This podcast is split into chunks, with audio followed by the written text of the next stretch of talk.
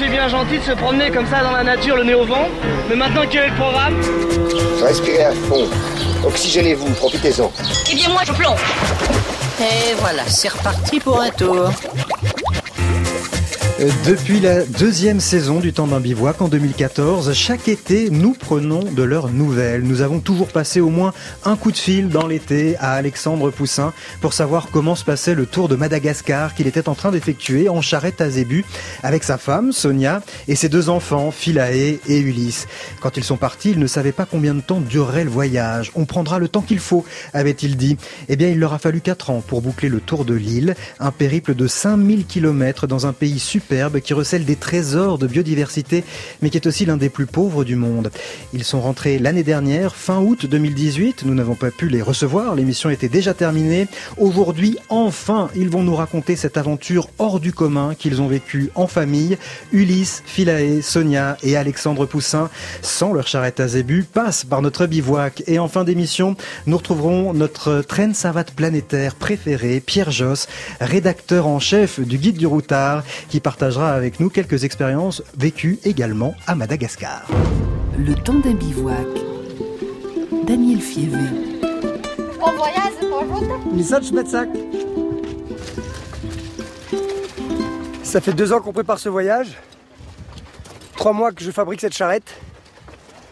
Le rêve est en train de prendre forme. Et c'est aujourd'hui, le 16 octobre, et bien qu'il devient réalité. Le départ a enfin eu lieu. C'était difficile à croire tant que c'était des mots et une idée. Mais maintenant, c'est une idée en marche.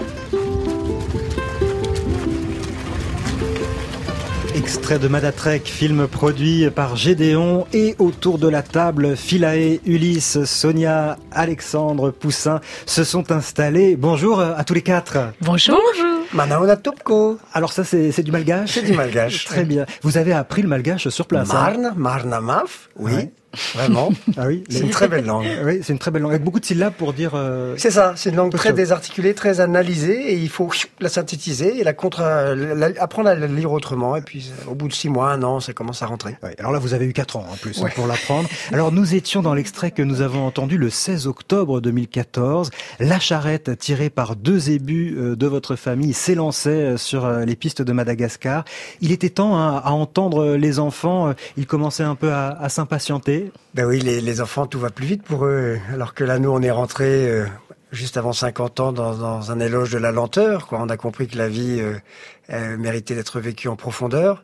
C'était pour ça le choix de la charrette. C'était pour ça le choix d'aller en famille ouais. et de partager ça euh, lentement, mais, mais sûrement. Voilà. Philae, toi, tu avais 9 ans quand l'aventure a, a, commencé. Tu t'en souviens? Tu t'en souviens bien? De l'aventure, oui, je m'en souviens très bien. Par contre, de ce qu'il y avait avant, avant mes 9 ans, euh, j'ai un peu plus de mal, mais je m'en souviens aussi. Ah oui, alors c'est ça. hein. À 9 ans déjà, tu t'en souviens difficilement. Alors Ulysse, pour toi, en fait, tu n'as connu quasiment que Madagascar parce que tu avais 6 ans quand euh, l'aventure a commencé. Oui, j'avais 6 ans quand j'ai commencé l'aventure, mais quand une, trois semaines après qu'on soit arrivé, j'ai eu 7 ans. Donc... Oui. Donc, à partir de là, t'étais mûr. Tu pouvais, tu pouvais affronter, tu pouvais affronter l'inconnu. Euh, tu as passé donc une, une grande partie de ta vie à Madagascar. Oui, le tiers de ma vie à peu près. Le tiers de ta vie, et c'était un bon tiers. Un très bon tiers. Un très bon tiers. On va voir ça avec toi. On a une appréhension quand même, Sonia, euh, quand on décide de partir à, Madagascar, qui est un très beau pays, mais qui est aussi un pays euh, difficile, l'un des plus pauvres de la planète, et qu'on décide d'y aller avec euh, des enfants jeunes. Alors nous, on est un peu des habitués des grands voyages.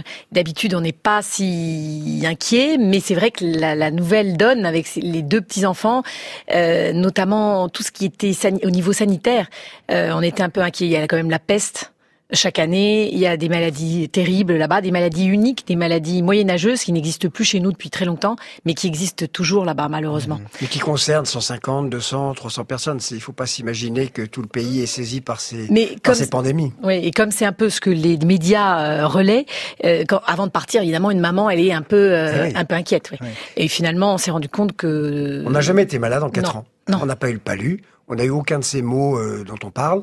On a eu des plaies aux pieds, effectivement, parce qu'on marchait dans la boue et qu'on se faisait griffer par des branches. Alors il y avait des petits staphylocoques, mais euh, euh, voilà. Hormis ça, euh, on se souvient pas de touristas épouvantables. On n'a pas eu, On a eu une fois des amis parce qu'on a bu de l'eau au robinet. Alors que pendant quatre ans, on a bu de l'eau de puits, de l'eau. Elle était toujours filtrée ou bouillie, notre eau. Non, non, on n'a pas été malade. On a, ça n'a pas été le problème. Mais pourquoi vous avez choisi euh, cette destination-là, ce pays? La francophonie, nos Ouais. liens historiques, euh, la passion française pour Madagascar, euh, toute la génération qui nous a précédés y est allée euh, massivement, euh, coopérant, euh, professeurs, médecins, architectes, euh, euh, ingénieurs pour les ponts et chaussées, entre 60 et 70. C'est à l'époque où la génération précédente passait ses diplômes et ses études. Euh, mon père n'y avait pas été. Moi, j'avais pas d'histoire familiale à Madagascar. Je connaissais pas du tout. Et on y est allé sans avoir rien lu sur le pays. C'est ça, on est allé hein. comme une terre vierge nous-mêmes. Oui, oui. Et- vous, et- vous vous êtes pas tellement préparé hein, pour Non. un voyage qui pouvait durer longtemps. Vous le saviez. Hein, vous saviez pas combien de temps exactement, mais vous saviez que vous prendriez le temps de faire le tour de cette île. Et vous, vous, vous êtes C'est de l'impréparation très préparée. Alors qu'est-ce que ça veut dire ça? Au-delà de la formule qui est jolie. Voilà, ça veut dire que le modus operandi, on savait comment on allait voyager et ce qu'on allait chercher. Et, et donc la charrette à zébu, c'était pas, c'était, c'était déjà un, un, un prédicat. C'était déjà, on, on l'avait prévu, mais euh, on l'a pas acheté parce que on a rencontré quelqu'un qui nous a dit non, la charrette que vous achetez, elle peut pas faire le tour. Oui, c'est ça. Là-dessus, ça montre l'impréparation. Vous vous dites, on va faire le tour de Madagascar en charrette à zébu. À peine arrivé, on vous dit, mais les charrettes à zébu ne sont pas faites pour ça. Là, ça prouve le fait qu'on écoute les gens et, et qu'on lui a fait confiance à ce monsieur. Son expérience, il était là depuis euh, 30 ans, il avait déjà fait des raids en charrette. Et la charrette des hauts plateaux, la charrette merne à grande roue, euh, il a dit celle-là peut pas faire le tour. Alors, moi, j'ai dit pourtant c'est là que je veux accompagner, qui veut emmener, et donc je vais l'adapter, je vais la métisser. On lui a donné les caractères des charrettes côtières. Alors il a fallu que vous alliez faire un peu de repérage chez les fabricants de charrettes à zébu. Bonjour madame. Bonjour Vous fabriquez des charrettes Oui. Incroyable, je vois qu'il y en- a une, il y en a une qui est finie là. Oui, Et vous en avez qui sont en fabrication Oui. Ah, je veux bien les voir s'il vous plaît. Pas- c'est une table ça, c'est pas une charrette. C'est une table. Table avec charrette. Elle est où la charrette? Voici la charrette. Ah, c'est une structure. Donc oui, on peut partir de là. Oui, en fait, ça m'intéresse moi de, de, de, de la fabriquer plutôt que de l'acheter toute neuve. Bon, on sent quand même qu'il y a une part d'improvisation, Alexandre. Mais j'aime les travaux manuels. Ouais. Je suis quelqu'un, j'ai fait plein d'études, mais en fait, ce que j'aime, moi, c'est euh, raboter, visser, coller, clouer, rêver, fantasmer. Ça vous a pris trois mois hein, de, de construire la charrette qui vous permettrait de faire le tour de, de Madagascar. Éventuellement, si ça marchait. Ouais. Elle ressemblait à quoi cette charrette? Alors Sonia, décrivez-nous. C'est une charrette traditionnelle, très jolie. Les, elles sont en bois, elles sont normalement très lourdes. Euh, elles sont, elles sont faites pour pouvoir euh, transporter une tonne de riz. La nôtre, eh, on avait changé tous les bois avec des petits bois de contreplaqué ou de marine, des choses légères pour que ça, pour l'alléger au maximum. On a essayé de, de jouer beaucoup là-dessus, euh, surtout Alexandre et les enfants qui ont pas mal travaillé. Et mais c'était quand même une charrette du 21e siècle, c'est-à-dire qu'elle était équipée de superbes panneaux solaires qui nous ont permis de, de brancher tous nos appareils, de pouvoir filmer, d'avoir un drone, euh, d'avoir des ordinateurs, des téléphones, euh, énormément de choses, et surtout de rendre un petit service qui, qui devenait un très grand service parce qu'il n'y a pas d'électricité dans les villages, de pouvoir permettre à tous les villageois d'arriver euh, sur le centre du village et de proposer à tout le monde de charger ses téléphones parce qu'ils ont tous un téléphone, mais il n'y a pas d'électricité, donc ça pose quand même. euh, Je, je comprends mieux cet accueil euh, en fanfare parfois, comme ici à Tuléar, dans le sud-ouest de l'île, accueil euh, au son des batucadas.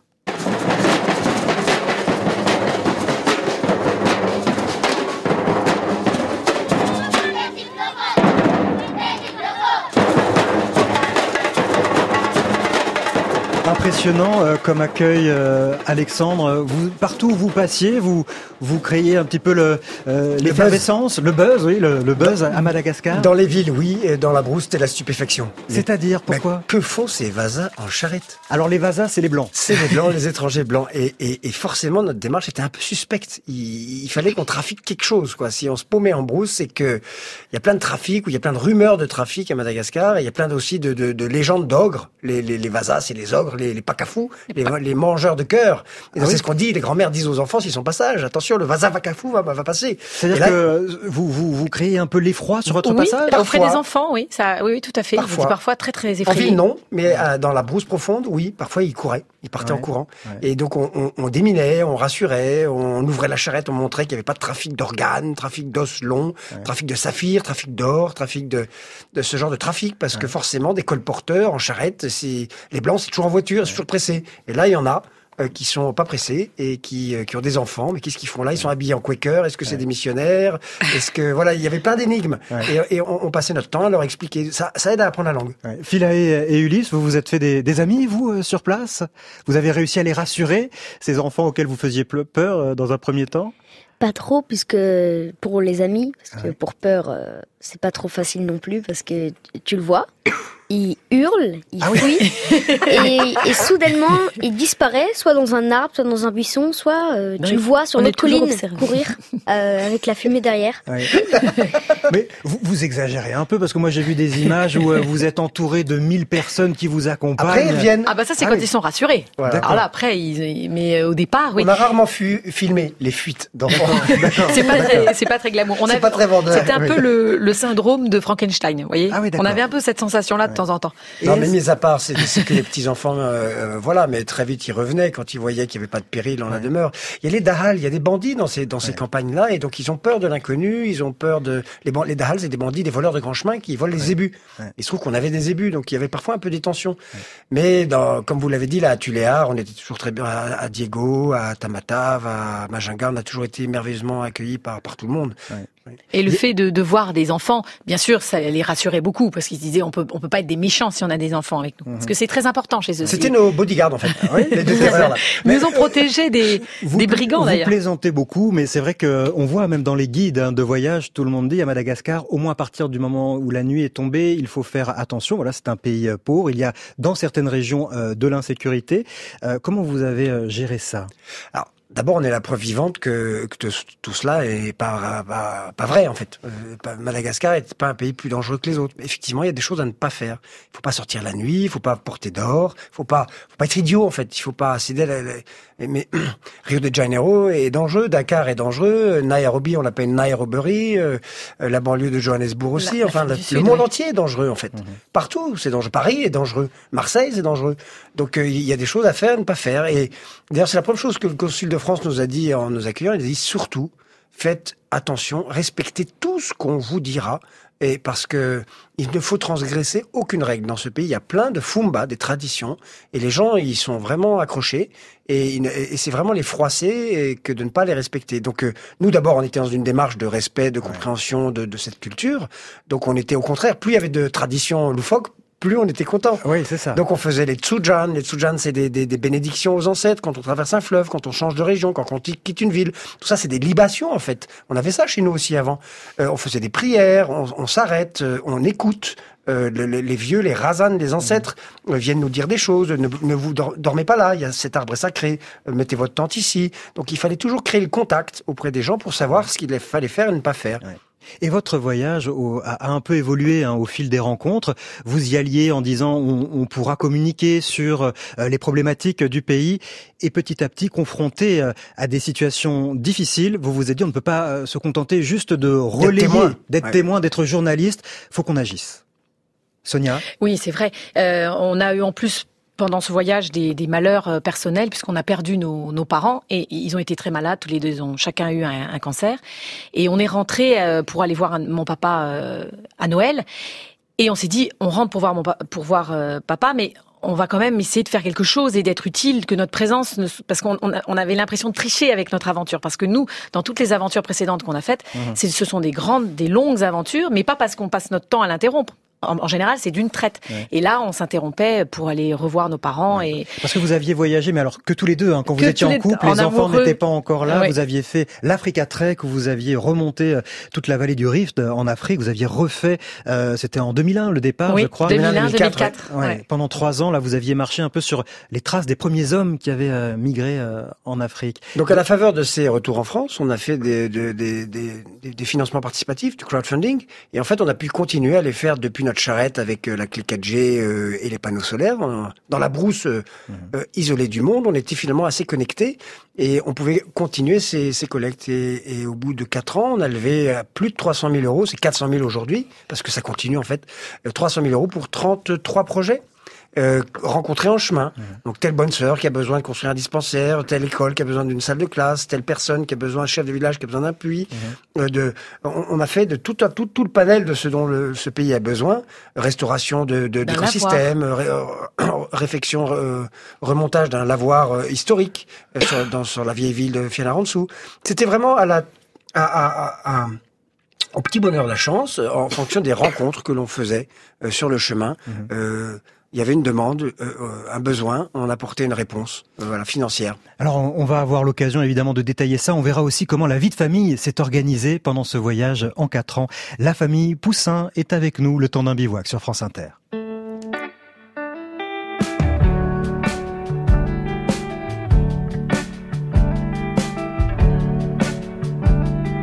Viens, mon ami, partons le cœur léger, la route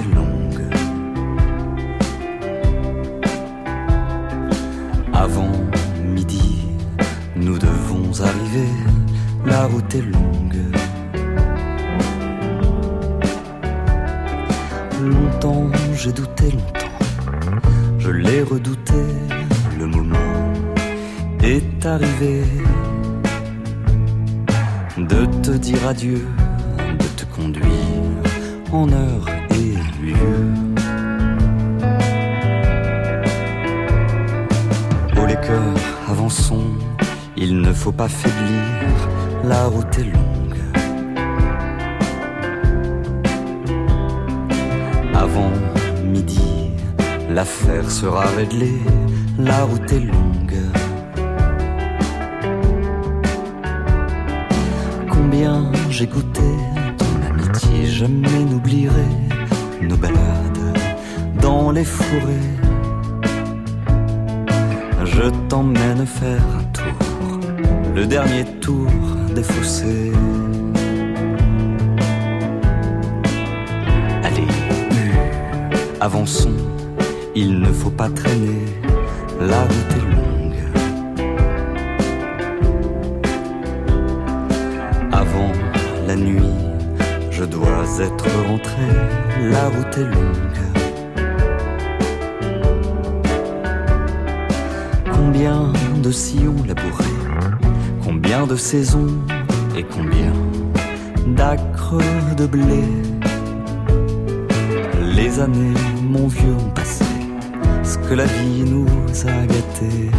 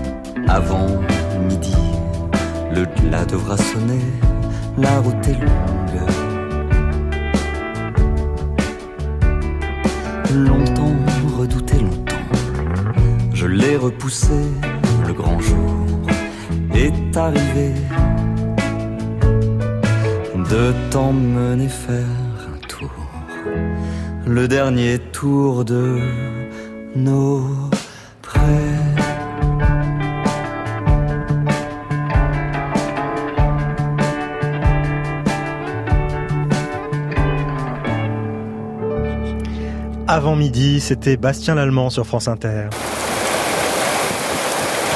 J'ai l'impression que c'est le radeau de la méduse à l'intérieur. Sonia est en train d'empiler les trucs. Ouais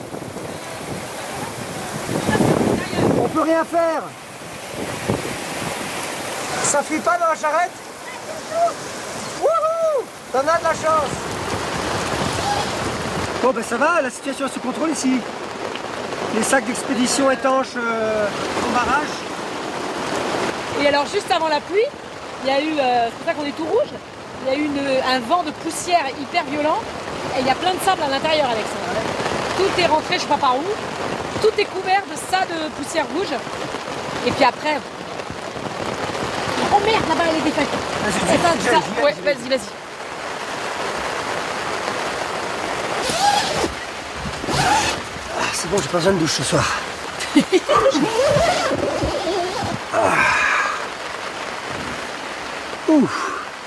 La famille Poussin en début de saison des pluies à Madagascar. Euh, Sonia, Alexandre et leurs deux enfants, Ulysse et Philae. Pendant la saison des pluies, on imagine que les routes sont absolument impraticables avec euh, la charrette à zébu, Alexandre. D'autant plus que la latérite se gorge d'eau, elle devient complètement savonneuse et glissante, mais, glissante comme du verglas. Donc on se casse la gueule, on tombe dans la boue, c'est, c'est, ça devient tout de suite euh, impossible. Donc euh, c'est pour ça qu'à Noël on rentrait en France pendant deux mois, la, la charrette était tankée avec de la boue jusqu'aux essieux, et, et, et, et ce qui nous faisait, nous permettait de faire ces collectes de fonds participatifs là. Mon c'est le drame de, de ce pays, c'est l'enclavement, c'est que le manque de route, euh, le manque d'itinéraire. Donc il, il, a fallu inventer la route, il a fallu euh, pour, euh, pas, pas, pas, tailler dans la jungle à, coup de machette parce que la jungle est en péril. Mais il pas a fallu. Loin. Sonia a l'air de dire pas loin. Il y a certains endroits, oui, on est. Et gravir des montagnes, traverser des fleuves. Oui. C'est soit les rochers, soit la boue, soit le sable. Enfin, c'est le, le, un itinéraire droit, euh, lisse, sans obstacle. Ça n'est arrivé que dans les euh, 50 derniers kilomètres, au bout de 5000 kilomètres. C'est oui. comme un miracle à ça, la fin. Ça, ça, fallait que ça se mérite, quoi. Voilà. les, les, routes sont particulièrement défoncées hein, oui. à Madagascar. Des pistes, en fait. Il y a pas de des route. pistes. Et euh, en plus, vous, on, on le disait hein, dans, dans la première heure, en fin de première heure, parfois il n'y avait plus de route, c'était euh, des bras de mer ou des fleuves à traverser, et là oui. la charrette se muait en un radeau, voire en bateau à voile euh, aussi. Oui, on trouve toujours les moyens, il y a toujours des ressources, c'est toujours des gens bienveillants qui viennent vous aider, et euh, moyennant finance hein, parfois, euh, mais ça passe. Impossible n'est pas poussin. Ouais, ça c'est la devise, c'est la devise de la famille. Et la charrette était aussi euh, une école ambulante pour Philae et Ulysse. Et vous, vous essayez de travailler là-dedans? Oui, on est en train de Là, on s'attaque aux mathématiques. Ouais. Et euh, enfin, ici français et là-bas mathématiques. C'est bien. Et en musique, ça vous gêne pas? Non, c'est sympa. Musicien. Ça voilà, ce qu'on fait, c'est sympa. Là, on va faire, euh, on va faire. Je préfère le français. La phrase affirmative et la phrase négative. Donc, on, on va, c'est assez facile parce que ce soir, on est assez fatigué et c'est pas le moment idéal pour travailler pour les petits enfants, mais c'est le seul moment où on arrive à trouver du temps. Sinon, dans la journée, il y a trop de choses à faire et voilà. C'est l'étape. C'est l'étape. Allez, Allez. l'école. Merci. Toutes les familles qui envisagent un, un, grand voyage comme ça au long cours, un tour du monde, au moins un an, se posent la question de l'école. Comment vous, vous vous êtes organisés, Sonia et Alexandre, pour l'école? Alors, comme Alexandre s'occupait beaucoup, beaucoup de la charrette et de, de la façon de la faire justement euh, passer des obstacles. Euh, nous, on l'aidait beaucoup, mais on, on, était moins, on était des petites mains, nous. Hein. Euh, le cerveau, c'était lui, c'est clair. Les muscles surtout. Les muscles. c'est deux gros cerveaux. ouais. Et avec les muscles. Et, euh, et, et, et moi, je m'occupais de l'école. C'était, c'était ça ma, ma fonction. Donc, ce que j'ai fait, c'est que j'ai pas fait euh, l'école par correspondance, comme ce qui pourtant c'est très très bien, parce qu'au départ, je pensais que on aurait beaucoup de mal à renvoyer les, les devoirs faits parce que je ne pensais pas que Internet marcherait aussi bien, surtout en brousse. Et finalement, avec les téléphones portables d'aujourd'hui, les smartphones, on peut très bien prendre une photo du devoir. Bon, j'aurais pu le faire mieux. Mais donc, ce que je faisais, c'est que je prenais le livre de mathématiques et de français de chaque année. Et à la fin de l'année, il fallait qu'il soit entièrement fait. Voilà. Je me suis que euh, focalisée sur ces deux matières. Mais alors, Ulysse et Philae, pendant quatre ans, vous n'avez pas mis les pieds euh, à l'école. Ça vous a pas manqué? Ah si, moi, ça... Pardon. Ah si, moi, ça m'a énormément manqué. Euh... Vraiment, je m'attendais pas à ce que tu me dises que ça t'avait manqué. En fait... C'est les amis qui t'ont manqué ou c'est vraiment d'être assis en ah classe Non, non c'est juste les amis. Hein. Ah, L'école, euh... non, pas du tout. Euh, non, moi, ce qui me manquait, c'était avoir une vie normale en quelque sorte. Euh, je veux dire, aller dans une école avec des copines. ce qui manque, c'est ce qu'on n'a pas, quoi. Ouais. Exactement. Mais maintenant, avec le recul, euh, maintenant que je suis allée dans mon école, je me dis que quand même, ouais, la vie était bien plus cool à la charrette. Exactement. Alors Et pour je... toi, Ulysse, en fait, c'était un peu différent parce que tu avais à peine eu le temps d'aller euh, à l'école et tu as commencé en fait à ton apprentissage dans cette charrette. Oui, mais quand même, je me passerai je me passais quand même très bien des cours de français, de maths, sauf que malheureusement j'étais rattrapée. J'avais un grand fouet, moi, vous savez. C'est-à-dire que toi, tu, tu, trouvais que ça venait trop souvent dans ce périple, les, les moments où il fallait faire les leçons, c'est ça que tu veux dire? Oui, mais c'est relativement mieux parce que euh, pendant le voyage, on faisait une heure par jour. Si ce n'est aucune. Alors qu'à l'école, c'est 8 heures par jour Eh oui. euh, assis à écouter quelqu'un parler. Et ça va encore parce que dans ton école, euh, c'était relax. hein. Alors, vous, vous avez euh, eu aussi des cours euh, grandeur nature, on pourrait dire. hein. Vous êtes, euh, c'était une sorte de, de cours de sciences naturelles permanent, ce voyage pour vous, comme ici, particulièrement dans une forêt, une des très belles forêts malgaches, une forêt où on trouve des animaux tout petits. Cherche, cherche. C'est trop superficiel, là. J'en ai une. Waouh Tu vois Oh, mais oui, t'as trouvé une petite grenouille. Vous, vous la voyez, Nabé? Le guibémantis. Guibémantis. Donc ne dis plus que je suis superficielle pour chercher. Ah ben non, tu es pas superficiel, tu vois. Venez voir, la plus petite grenouille du monde. Vous l'avez trouvée? Oh mon dieu Oh mon dieu. Elle est minuscule. Elle est microscopique. C'est le Stantia vuibulensis. Mon dieu C'est la grenouille endémique de notre forêt de Vuiboul. Elle est là. Et on dirait une puce. Ouais, elle, elle fait des grands bonds, hein. C'est magique. Elle est toute petite. Elle est tellement Quelle merveille. J'ai envie de l'embrasser. Si tu l'embrasses, tu l'avales. Hein. C'est gros comme une lentille. Elle a sauté. Alors, qu'est-ce que c'est que cet endroit où les animaux ont l'air minuscules? On a du mal à l'imaginer, à la visualiser, cette grenouille qui a l'air vraiment euh, toute petite, Alexandre. C'est la forêt de Lilliput. Les, les grenouilles ont la taille de lentilles, c'est minuscule et c'est la plus petite grenouille du monde. Elle est en compétition avec une en, en, en Papouasie-Nouvelle-Guinée et une autre au Brésil, mais enfin au micromètre près, c'est la plus petite du monde. Et il y a aussi le plus petit caméléon du monde qui a été découvert en 2012, le Bruchesia minima voibolensis. C'est une mini-forêt qui fait 1000 hectares. C'est tout petit, euh, 1000 hectares. Les toutes C'est petites orchidées. Boulogne. aussi. C'est, c'est et mini orchidées, etc. Donc tout est précieux et, et menacé par des charbonniers qui viennent, qui savent même pas qu'elle existe la forêt, euh, la grenouille. Donc on essaye de, de la protéger depuis qu'on y est passé en 2016. On a fait des levées de fonds, on a sensibilisé le gouvernement, on a fait venir deux ministres, on a mis une grosse entreprise locale pour sponsoriser des programmes sociaux en périphérie de la forêt. Donc cette, for- cette forêt, on essaie de la sauver. Mais bon, c'est compliqué parce que les, les intérêts locaux des, des charbonniers euh, sont parfois plus forts. Donc euh, c'est une forêt qui est sacrée pour les populations locales. C'est pour ça qu'elle existe toujours parce que toutes les autres ont disparu. C'est la dernière forêt littorale de la côte est à Madagascar. Sur 1500 km, il y en a plus. C'est la dernière. En, en fait, tout le long de votre voyage, euh, c'est euh, le, le va-et-vient entre l'émerveillement et l'inquiétude pour euh, ces, ces beautés que- qui sont en train de disparaître presque sous vos yeux. Exactement. Tous les jours, on était tenaillés entre ces, ces deux extrêmes de de de de- d'apothéose, de de- d'émerveillement et de de de, de larmes, d'émotion et de et, et de cris d'indignation, de parce que c'est- on voit un monde qui s'en va et qui ne reviendra pas. Une forêt primaire détruite, elle ne se reconstitue jamais. Alors comme comme on le disait tout à l'heure, euh, il y a un seuil de, de régénération possible. Au-delà de 30% de destruction, en deçà de 30% de destruction, on peut récupérer une forêt, un biotope, un fleuve, euh, un écosystème. Au-delà, c'est très difficile. Les équilibres euh, subtils sont, sont trop euh, trop brisés, trop cassés, et il faudrait beaucoup plus de temps que de- que, que ce dont on dispose. Donc il faut vraiment sauver ce qui peut l'être. C'est pour ça que le tourisme, les, les visiteurs sont la condition même de la survie de ces écosystèmes. Il y a 55 parcs naturels à Madagascar, euh, privés ou publics, et, s'ils n'ont pas de visiteurs, ils, ils sont condamnés. Euh, il faut aller les voir, payer un ticket d'entrée, ça paye des gardiens, ça paye leur famille, ça donne un intérêt économique à, à, à, ces, à ces parcs. Donc il faut relancer le tourisme à Madagascar si on veut sauver l'endémisme. On est co-responsable de la survie de, de ces trésors euh, endémiques. C'est pas simplement les malgaches, parce qu'effectivement, vous le savez, tout le monde le sait, ils sont pauvres et, et- et le ventre affamé, ven- ventre affamé n'a point l'oreille écologique. C'est comme ça. Et on, fait- on serait de la même, on serait pareil. On ferait la même chose. Donc c'est des systèmes vertueux qu'il faut euh, qu'il faut remettre euh, au goût du jour et ça passe par le tourisme. C'est un paradoxe, mais il y aura jamais de tourisme de masse à Madagascar. On en est loin. Il faut faire du tourisme euh, solidaire, euh, qualitatif, pas quantitatif, avec des gens qui veulent s'engager, rester Rester moins d'un mois à Madagascar, c'est même pas la peine d'y aller. Euh, c'est déjà tellement compliqué, c'est tellement enclavé. Euh, il faut il faut y aller en douceur, en profondeur. Il faut pas prétendre vouloir faire le tour du pays. Euh, ça, ça prend une vie, ça prend quatre ans. Il faut y aller à un endroit, se concentrer sur un village, euh, essayer de donner du sens au déplacement de soi, euh, essayer d'y laisser quelque chose de plus positif que euh, des euros et des photos. Mmh. Il faut essayer de s'engager. C'est ça aujourd'hui le tourisme. Il faut il faut faut y donner du sens, je crois. Allez, on reste à Madagascar, le temps d'écouter un groupe malgache, Dizzy Brains sur France Inter, le temps d'un bivouac. Nona be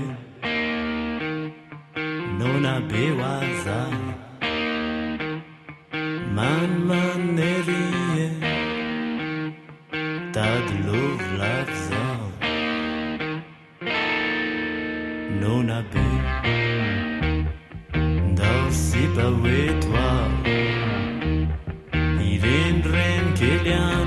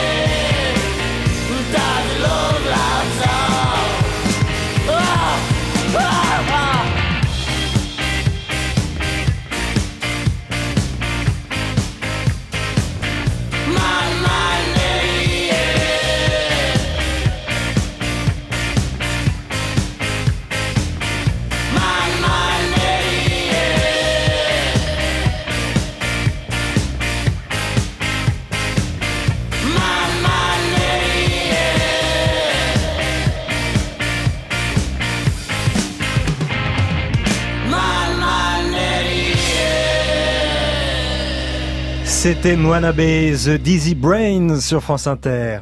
Ah, salama madame. Salama. Ah oui. Salama, salama. Bonjour. salama. Bonjour madame. Et où allez-vous maintenant? À la Vanoun. À la Vanoun. Mais on va pas arriver tout de suite. Hein. Non, dans 4 jours. Vanoun, 4 jours. Et va challenge. 4 jours? Félix, dis à ton père qu'il est dort ici maintenant et à demain matin. Oh, c'est trop gentil. Merci. Oh. Bonjour. Entrez. Entrez. Merci de nous accueillir. Ah. Ce petit garçon est un tavel, c'est-à-dire que c'est un petit survivant. Il a failli mourir la semaine dernière. Il a eu une énorme crise de palu. Il avait les mains jaunes, les yeux jaunes et tout. Il avait une fièvre colossale. Et puis il a été guéri à l'hôpital d'Androuk. Voilà, il est là, il va bien. Il est heureux, il fait le bonheur de sa grand-mère, de son papa.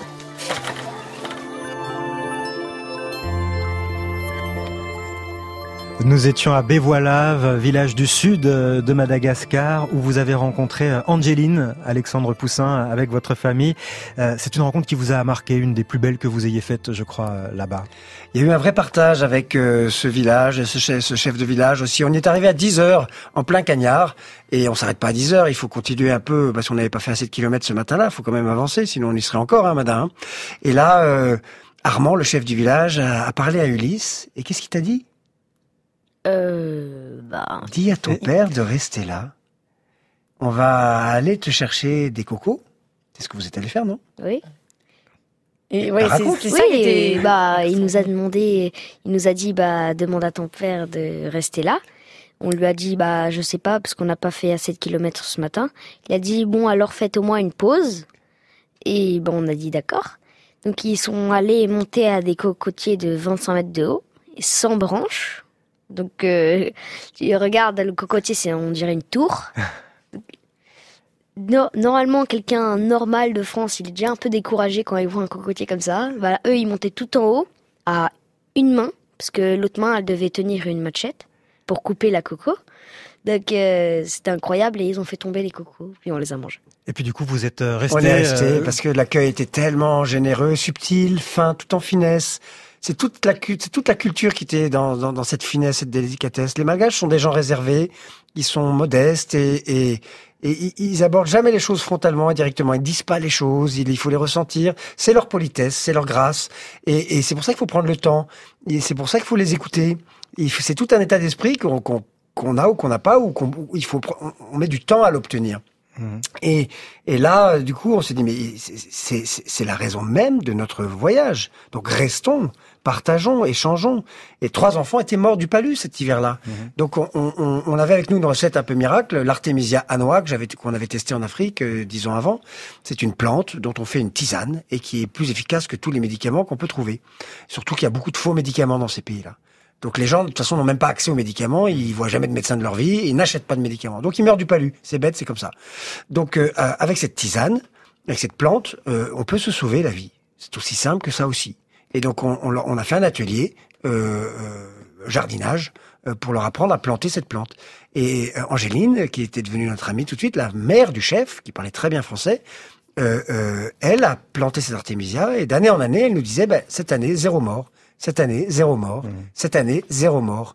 Et elle l'a filé à, à la chef euh, du village voisin, puis il l'a filé à la chef du village voisin. Donc ça a fait tâche. Donc nos petites graines, euh, dans notre charrette, il y a eu un sillage comme ça de missions catholiques, de bonnes sœurs, de dispensaires, de- d'hôpitaux et de gens de bonne volonté qui ont semé l'artémisia à noix et qui, se, qui, se- qui font de l'automédication, de la prévention et qui n'ont pas le palu. C'est comme ça que nous quatre, en milieu impaludé pendant quatre ans, on n'a jamais eu de crise de palu. Sans prendre euh, vous Sans non plus prendre de, mais non, de- on de en prenait médicaments. La malarone, on peut pas la prendre plus de trois mois. Si vous êtes français et que vous m'écoutez et que vous allez à Mada, prenez de la malarone. Euh, je dis pas l'inverse. Mais au-delà de trois mois, on n'a plus le droit de la prendre. Donc il faut trouver d'autres moyens de se, de, de se prémunir. Euh, Et puis il y a voilà, beaucoup d'effets secondaires hein, avec tous ces médicaments. hein. Donc c'est c'est pas anodin. Alors euh, après euh, quatre ans de, de rencontres euh, et puis de, de, de, de belles actions comme celle que vous venez de nous, nous décrire, 5000 kilomètres pour boucler votre tour de Madagascar et c'est la fin du voyage. Et voilà, on quitte notre dernier déjeuner. Qu'est-ce que ça te fait, toi, de savoir que c'est bientôt fini? Mais moi, pour moi, c'est triste. Quoi. Tu vois, de, de séparer, c'est quand même. euh, vois, au niveau de l'ambiance, c'est rigolant, qu'on était ensemble. ça fait lourd, quoi. C'est lourd, hein. Mais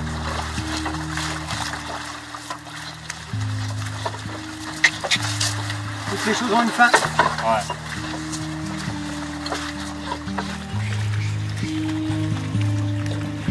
Ouais, pour les enfants, ça va être dur aussi de quitter ses habitudes.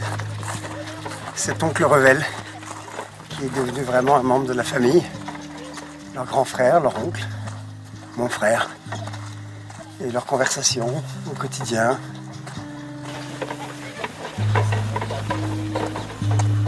Et cette musique, cloc, cloc, cloc, cloc, qui va faire partie intégrante de notre vie. La vie va être différente sans ça.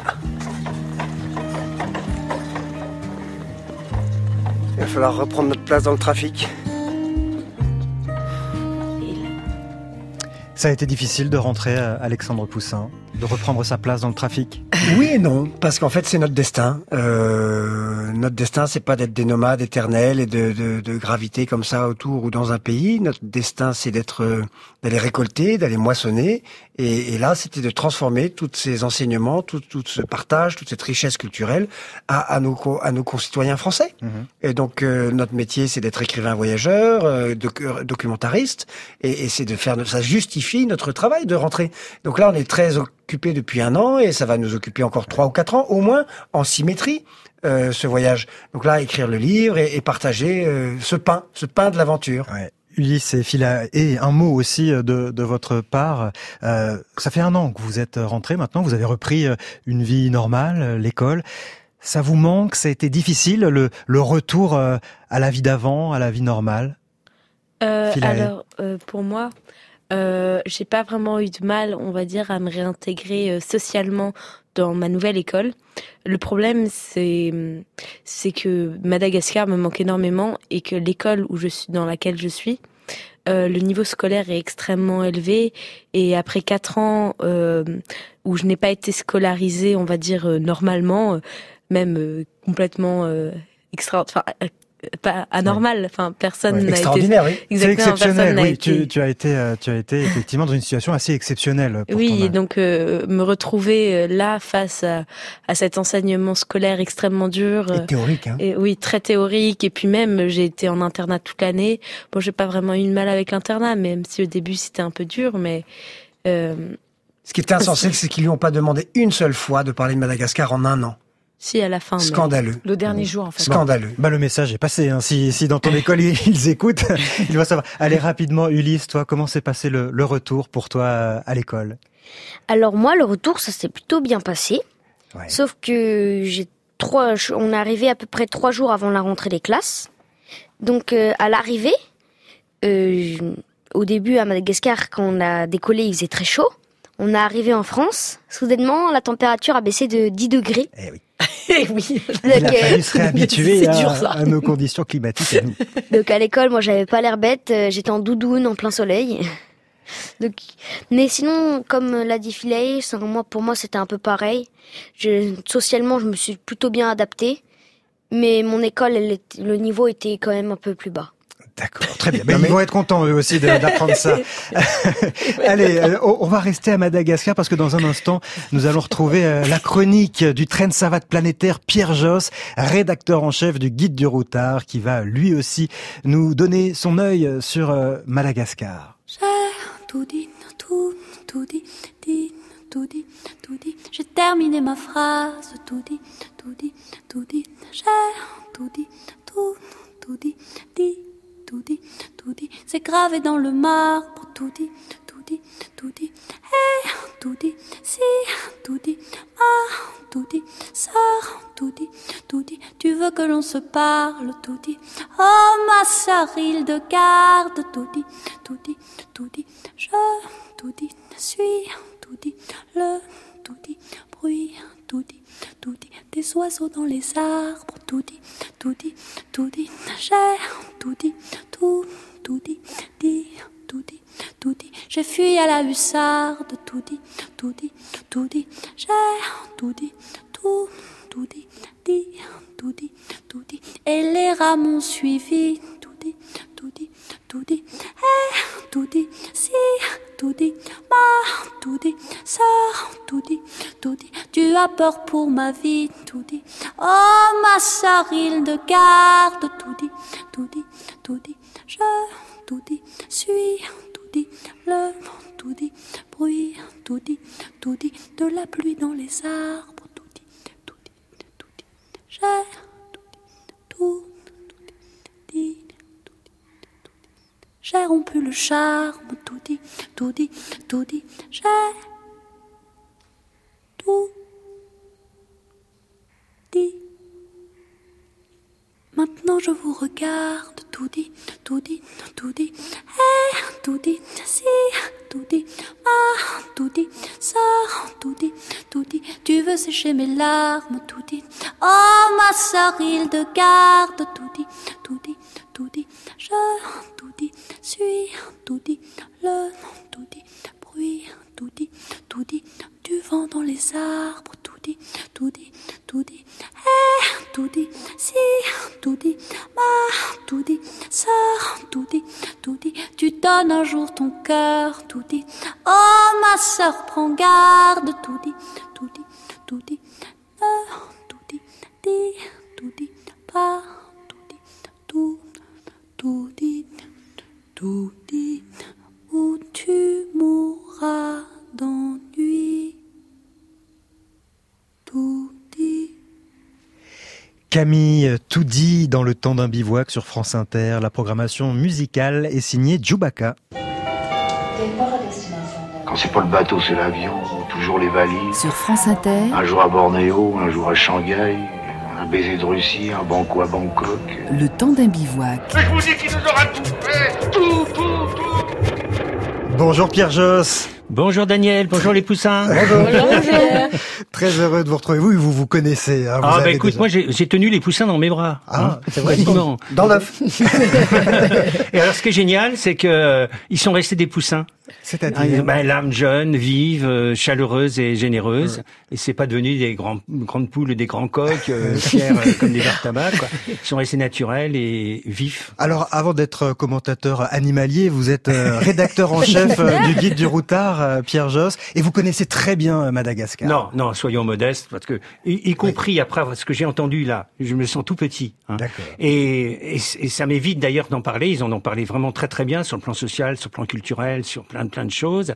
Moi, je vais vous parler un peu tourisme et puis euh, les trucs à pas louper ou les trucs un petit peu un, un peu insolites. Moi, j'ai été deux fois à Madagascar. Je connais surtout la région au sud de Tananarive, très peu le nord, mais comme vous le savez, c'est presque plus grand, c'est plus grand que la France. Ça fait 1500 km de haut.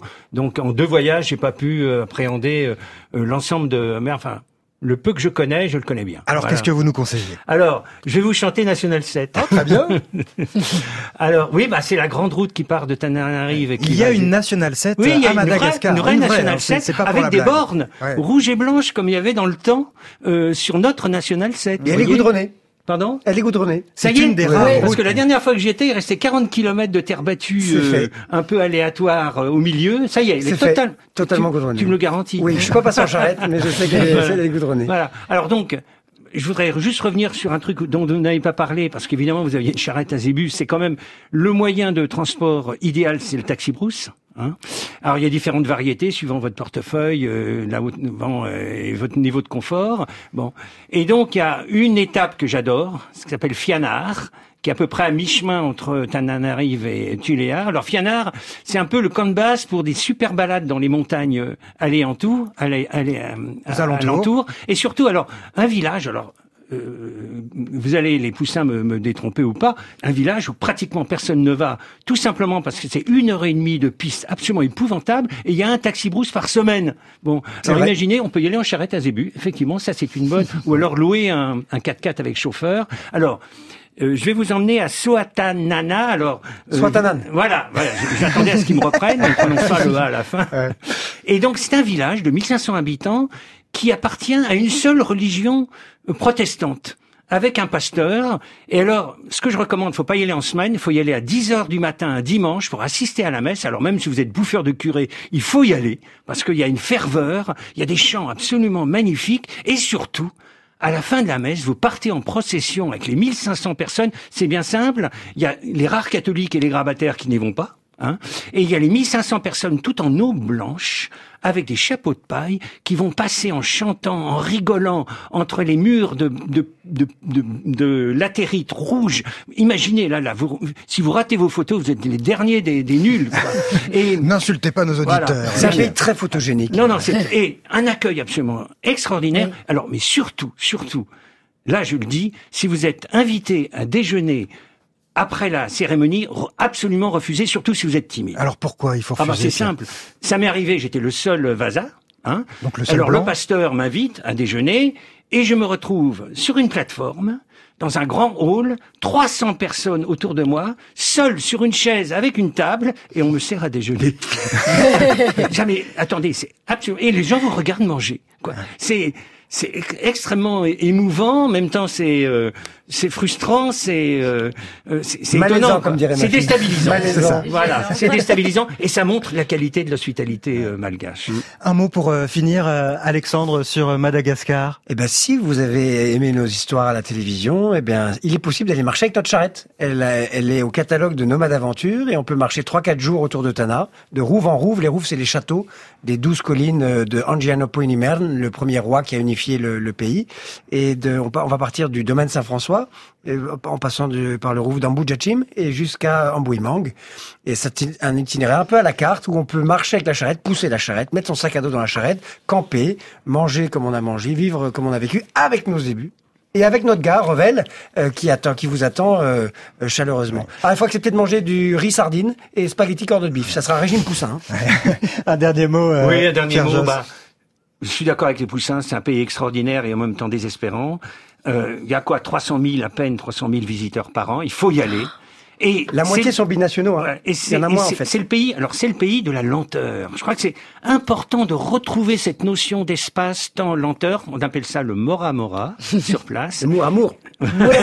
Et donc, euh, bah, il faut y aller pour profiter des gens, pour parler avec eux. Pour euh, c'est c'est une expérience extraordinaire. Merci Pierre Josse. Il faut y aller si on a euh, les moyens. hein. Et puis pour un, un petit moment pour pas euh, utiliser l'avion pour rien. À la semaine prochaine, Pierre Josse et la famille Poussin.